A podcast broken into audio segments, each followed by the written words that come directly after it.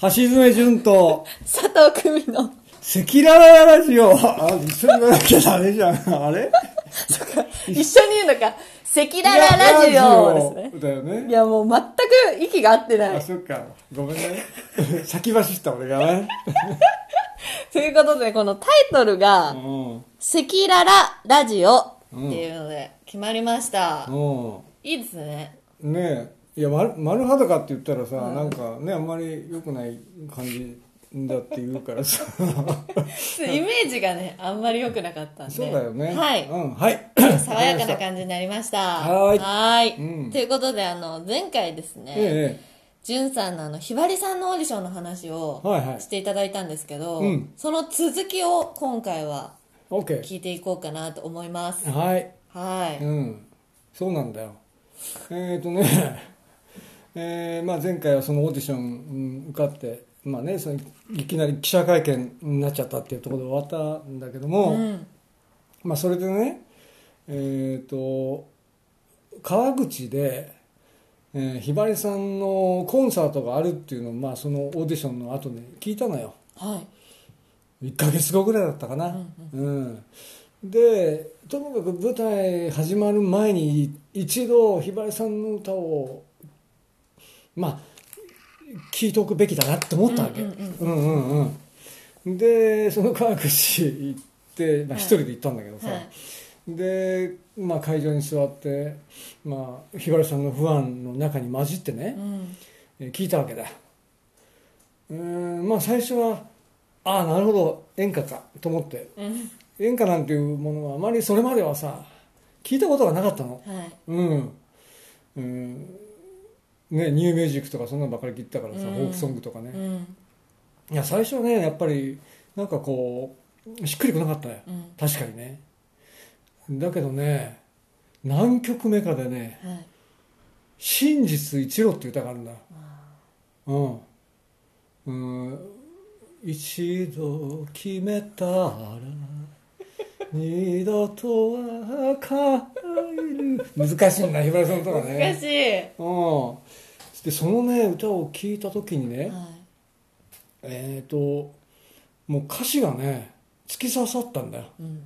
うんうん、でそれはおそらくねそのただ歌ってるだけじゃないなとうんひばりさんの人生がそこに乗ってるから刺さってきてるんだなっていうのが分かったのね、もうそうしたらもうその歌聴いてる間中から涙がボロボロこぼれてきてうんうんえーあー コンサート行って泣いたのなんて俺初めてだったんでもうねななんとも なんとも言えないでもうね自分でもびっくりしたはいうんうんそれでまあ終わった後ねうんもうせっかく来たんだからもうこの感動 をこの感動を俺が伝えるなんていうのはおこがましいんだけどさでも一目ひばりさんに会ってみたいと思ったんだようんあのすごい歌を歌ってる人に会いたいと思ったうの、んうん、で楽屋に通してもらってで楽屋恐る恐る入ったよ、うんうん、そうしたらさまあそのお手伝いの人がまあ最初出てきて「どうぞ」って言ってで中通してもらってで靴脱ぐところでねひばりさん部屋全体が見えるんだよもう、うんそうしたらひばりさんがこたつに入ってさみかんかなんか食べてたのねもうひばりさんをそこでバンって見ちゃったわけさ、はいそしたらもうねひばりさんを見た瞬間はその楽屋来るまでになんとか収まってたその感情がだよ、うんひばりさんの顔見た瞬間にブワーッと溢れて号泣したんだまた、うんそこでうん、それはそのどういう感情の涙なんですかあーだからねなんだなんだ歌で感動したんだよはあんさんの今までの人生もうん重ね合わせたってことですか、その歌にいやそそんな大した俺人生じゃないんだあれなんだ けどそんな大した人生じゃないんだけどさでもなんだろうこう一度決め一度決めたらね、もうとにかくそれをもう一生やるっていうもうそういうなんだろうなひばりさんのさ私は歌手になるって決めてからもうとにかくいろんなことを犠牲にしながらさあれだけすごい人になっていったわけじゃない、うんそういうのをもう全部感じたんだよう、んいや俺ももし俳優を目指すんだったらねそんな風にして生きなきゃいけないなって思ったわけああうんなるほど、うんでそのひばりさんがこたつにいらっしゃって、うんなんて声をかけたんですか 覚えてない大事なところ覚えてないんだよ 記憶が飛んでるんだ記憶が飛んでる、うんもう感動しすぎて感動しすぎちゃってね、でもう本当倒れ込むぐらい泣いちゃったので、そのお手伝いの人があの介護介助して くれるこたつのところまで連れてきてくれる優しいねええどんな話をしたんですかその後いやだから本当に歌を聴いてね、うあのこんなにあの感動したことって今までありませんでしたみたいなことは言ったような気がするね、うんうんうんそうなんだうんえそれに対してのひばりさんの反応っていうのは覚えてらっしゃいますえー、なんだろううんまあなんか笑っていたようなあ微ー笑んでなるいいいらっしゃいましたねえですえうんねなあひばりさんの歌声を生で聴けるなんてね夢みたいですも本当んだ私からしたらうんねいやー信じられないね今から考えるとうんでねすねでその舞台はうん稽古中も、うん、うん、すごく楽しかった思い出とかありますかあの 楽しいっていうことはないな大変だったね大変だった何が大変だったんですか、えーっとねまずほら舞台をやるっていうの俺の中に全くなかったんだよ、あうん、映像演技に興味があって、うん人の前で演じるなんてことは全く考えてなくてさ、あうんいやーだからこれを人の前で演じるのしかも駒劇場なんて、ね、なんで2000人ぐらい入るのかなはその大劇場であ、ね、はい自分がその舞台の上に立った時のことを想像しただけでうね、んもうね 毛穴という毛穴から汗が噴き出すんだよ、楽屋のセリフですね、うん、本当に 楽屋のねあの女優 C のセリフだよね、あの人は血が噴き出したんだな確はかい、はね、い、うん、俺血まではいかなかったけどね 汗が噴き出したんだでしょうねああうん驚いたよ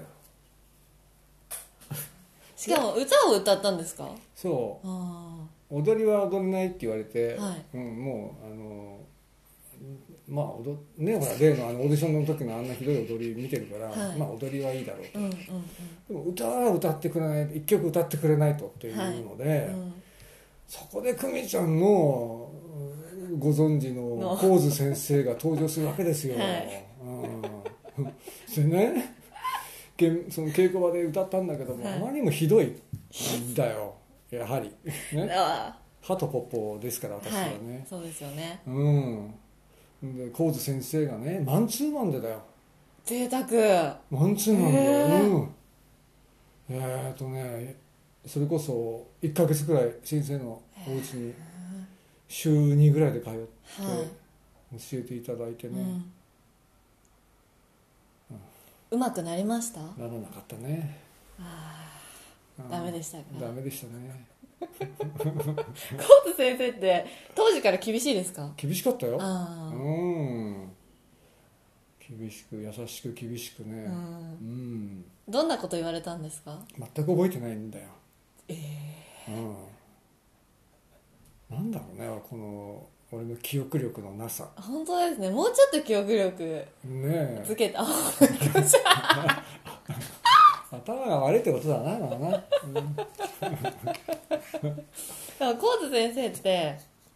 こうなんかあの優しい笑顔の 裏に、うんこうものすごく厳しさを持ってて持ってるなと思ってうん私が初めてお家にお邪魔して歌を歌った時も、うん緊張しすぎて、うんもうなんか見透かされてると私の全てをででこの人の前で嘘がつけないと思って、うんうんこう気を失ったんです緊張しすぎて気を失ったのそう倒れちゃったの倒れましたうんで気づいたら、うんあのリビングのソファーで、うんこうやって仰向けになって寝てて、うんえペコさんがえうんあのうちわでうん仰いでくださっていて「うん大丈夫?」って、めめいこさんはいうんうんもう忘れられないエピソードになりました似たような感じやなんか似そたうものどうした あそうそれなに初めて行った時そうですあそうなんです、はいーで何いきなりじゃあ先生の前で先生がはい「何あ佐藤君ちょっと歌ってみな見ないか」みたいなそうですへえ何歌ったの自分で作った曲をうん弾き語りして、うんあとオペラの曲と、うんジャズの曲を1曲ずつくらい歌ったかなあー、はいとりあえずいろんなジャンルの歌を歌ってみないって言わはれいて、そうですうんでどこで倒れたのそのレッスン室でうんな何歌ってる時歌ってる歌ってるのはうんなんとかこらえたんですけうど、ん終わって、うんなんかこうか感想みたいなのを聞いてる時かな、あにもう忘れてましたあの 記憶がないのでそのあたりからあーそうなんだ やっぱりそうその時もやっぱり神津先生ってのはすごい人だっていうのもやっぱり知っていたわけ知ってましたそうだってねもう歌の世界にいたわけだからね、はいそのすごい人の前で歌ってると思ったらド緊張したわけか、はいあで多分ここで自分の人生うがん、こうね良くも悪くうもん変わると思ったんですよねあうんはだからそこにかけてるものが大きすぎいて、はいでそんなことになってしまったといあーうそうそうだよねねえだから潤さんみたいななんかその突き抜けた開き直り方がやっぱり私も欲しかったですねいやそれはそれで俺すごい素敵なことだと思うよめちゃくちゃ印象に残るもんそんな人歌ってるとして気失うなんてさ最高だようんある意味すごいよじゃあよかったですえよかったですじゃあいいよ、はうん素晴らしい、うん、これマスクして喋るって喋りづらいね喋りづらいなんか ねマスクなんとかなんないのこれもう本当にね暑いですよねこう暑いしね喋ってるとうん俺らはあの意外とこもるんだよね声がうねんだからね余計ねマスクだとそうですすよねんでもこの前の収録のやつ聞きましたけど、うんすごい聞きやすかったですよ気にならなかったはいうんまあ一生懸命話そうっていう感じではやってるからね素晴らしい、はい、はいあの届いてると思います聞いてる方に、じゃあでも私その後のひばりさんとそこでこう関係が生まれて、その仕事が終わった後うんも関係って続いていくんですか、うん、うん、続いたなんかどんなエピソードがあったかとかって覚えていらっしゃいます他にえー、ひばりさん家によくご飯食べに行っマジですたかうん嘘みたいうんえそんなふらっとご飯食べに行って、うん。フラは行かないよ。フラは行かない。そんなに俺も度胸ないよ。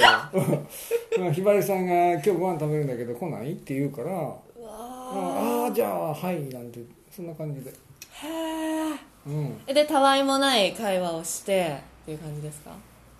そうだね。だって、うまだ人生経験もないしさ、そんな大した話なんかできないし。ううん。何歳くらいですかその時二十歳だもん。若い21とかそんなもんだもん。いやすごい面倒見のいい方なんですねうん。うんすごい面倒見のいい方そうだねうん、みんなあの他の友達なんか仲間なんかも呼んでね、はいくれてね、うん、いいですね俺一度焦ったのがあってさ、はいあのカラオケをみんなでやろうとかっていう話になってカラオケルームがあるんだよはいそこでさ蒼井輝彦さんとはいそれからえっ、とほら浅岡瑠璃子さんはいとひばりさんと俺と4人でカラオケやったんだ よ死ぬかと思った地獄死ぬかと思ったよ俺すごいですねおーえで歌ってって言われますよね歌ってって言われたよあ何歌ったんですか 勘弁してくださいって言ったけどね 何か歌いなさいって言われて「はいじゃあ歌います」って言ってね、うんもしもピアノが弾けたなら 歌いましたよなんかああいうそういう曲こそ、歌唱力試されませんあのね怒られたんだよ俺 誰にひばりさんにうわなんて怒られたんですかあんまりあの人怒る人じゃないんだけどね、なんかあのほら自分のあのそのなんだ生き方を通して、うんあの教えてくれる人なんだけど、はいあの時は怒られたなんて言われた真面目に歌えって 真面目に歌ったんだよ俺めちゃくちゃ真面目に歌ったんだよ真剣だったんだよハトポッポの時よりもよりもっと真剣に歌ってたんだよ、ねうん、それはそうだよね、うんはでもやっぱりさほら葵さんでしいょ、はい瑠璃子さんでしょ、ひばりさんでしょ、はい上ずりよそりゃそうですようんいや本領発揮できないねえええ 本領のレベルも多分もう大したことないのは分かってるんで すけどまあ、くーちゃんに言われるんだったらいい や本領本領のレベルが低すぎるからねそんなことない ええ怒られたんですねひばりさんにうんそうなんだいいなうん、ねあ羨ましいえううんだからその方々の生歌を思う存分聞いたんですよね、そう思う存分